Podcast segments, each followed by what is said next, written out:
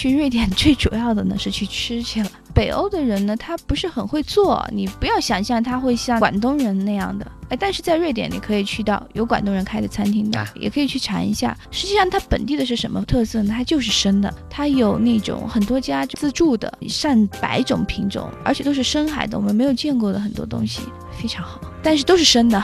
老外呢，他一般要么就是加工以后，像那蟹腿就是熟的，他就炸一下；生的呢，就全部都是芥末，它有芥末酱的啊。但加工的它也有加工的，但是相对来说肯定就没有我们习惯的那种口味。但是你可以去品尝一下，没有见过很多都是深海，因为深海的东西真的是非常有营养。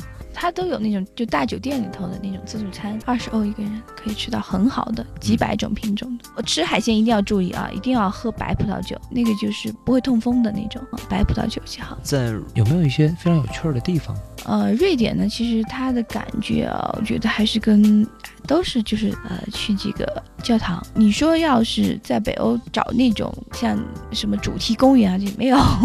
他们习惯到假期就离开这里了，或者是那种海湾的风景。那么像斯德哥尔摩，就瑞典的首都，它是很大，这个城市非常大，而且呢，在这里呢，它有唐人街，就是你想吃东西哈，比较地道的中国食品，在唐人街买东西也是能买到，但是它。相对来说，它中国人的人数也不是很多。瑞典的时间呢，也不用停留太长，两天也够了。你觉得瑞典我们应该买一些什么东西呢？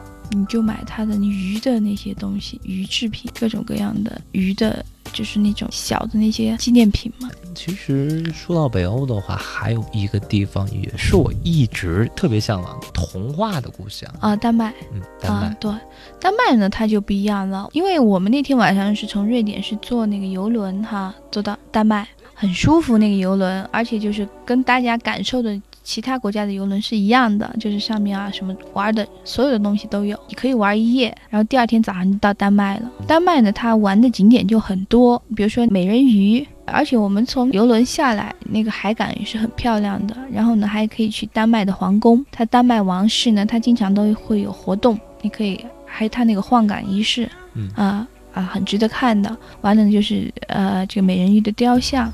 啊，还有丹麦呢，它有一条就是运河，运河两边的很多的酒吧，那个晚上是非常热闹，也可以去。而且在丹麦逛街呢，它有一条步行街，前后大概可以逛两个小时。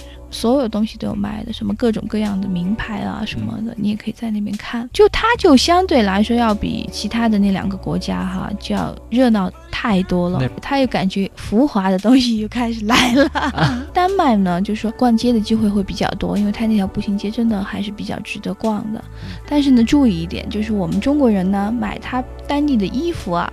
实际上是很不合适的，因为欧洲人，特别是北欧人，他个子特别高，又高又大，他的衣服的码子那个袖子很长，跟我们穿的是完全穿不了的。因为我买了，结果拿回来基本上没怎么穿，还不好改。在本地呢，你想改是不可能的，没有没有改的地方。其实丹麦给人的感觉还有一点就是它的治安稍微要差一些。